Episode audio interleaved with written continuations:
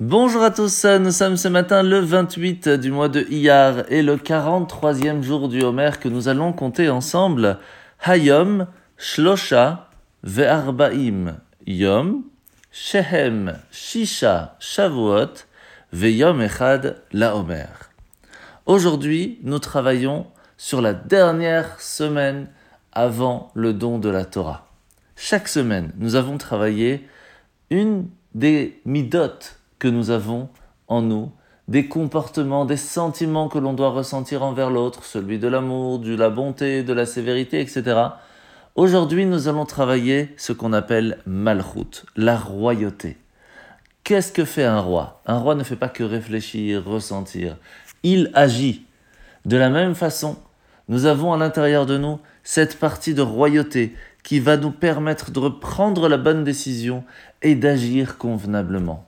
Spécifiquement cette semaine, nous avons le devoir de nous travailler, de prendre les bonnes décisions pour qu'arrivé au don de la Torah, nous pouvons dire à Hachem, nous avons reçu la Torah, nous avons pris sur nous de le faire et nous avons agi en tant que tel.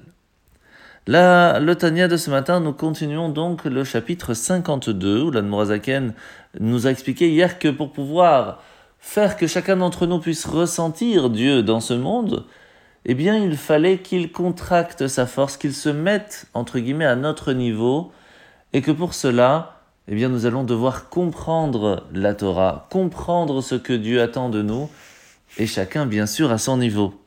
Et c'est pour cela qu'on appelle cela la shrina, la lumière divine, la présence divine s'appelle Shrina, qui veut dire Shochen ou Mitlabesh. Elle s'installe, elle s'habille dans la personne. Mais jusqu'à quel niveau? Et c'est pour cela que la Azaka nous explique qu'au tout début, la sagesse divine était bien trop grande pour nous. Mais à un certain moment, après nous avoir expliqué qu'il était important de faire ce qu'il attendait de nous, sa volonté, il commençait à nous donner ce qu'on appelle Ta'ame à mitzvot les explications, les raisons de tous ces commandements qu'il nous a donnés. Et cela commence avec le monde de Bria, le monde de la création, là où tout commence, les âmes, les anges. Et là aussi commence la Gemara, l'explication de pourquoi nous devons agir de cette façon et pas d'une autre. Bien sûr, plus cela est contracté, moins cela rentre dans le détail. Mais en fin de compte, il est important de comprendre les choses. Il y a donc un avantage et un inconvénient. Mais ce qui est important pour nous, en fin de compte, c'est d'agir convenablement. La mitzvah de ce matin, c'est la mitzvah positive numéro 246. Lorsqu'un tribunal rabbinique se met ensemble pour juger une affaire, il doit la juger comme la Torah le demande. La paracha de la semaine sommes donc parachat Bamidbar, où la Torah va retenir le nombre total d'hommes adultes de chaque tribu, sauf de la tribu de Lévi comme on en a parlé hier.